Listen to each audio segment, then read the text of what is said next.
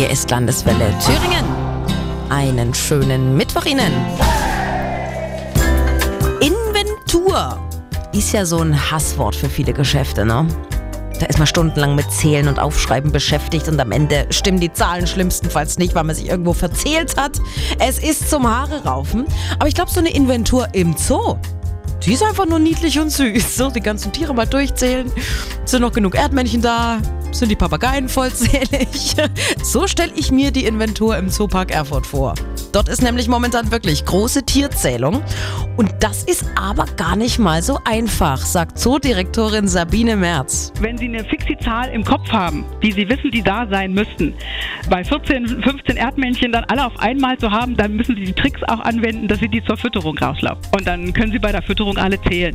Ja, oder Fische in unserem Aquarium, da gibt es dann eben auch wissenschaftliche Methoden. Zum Beispiel, man macht ein Foto und versucht dann alle Individuen darauf zu zählen und macht man mehrfach ein Foto und dann sieht man ja, wie, wie weit die Abweichungen gehen. Ansonsten ist es wirklich eben ganz viel Geduld. Boah, habe ich mir viel einfacher vorgestellt. Ist ja Wahnsinn. Und was ist, wenn man mal nicht auf die Zahl kommt, die man eigentlich hätte zählen müssen? Ja, dann wird man suchen, wo es denn hingekommen ist ob sich einen neuen Bau gebuddelt hat. Und dann guckt man eben bei vielen Zählungen, was ist denn der Maximalwert, den man gezählt hat.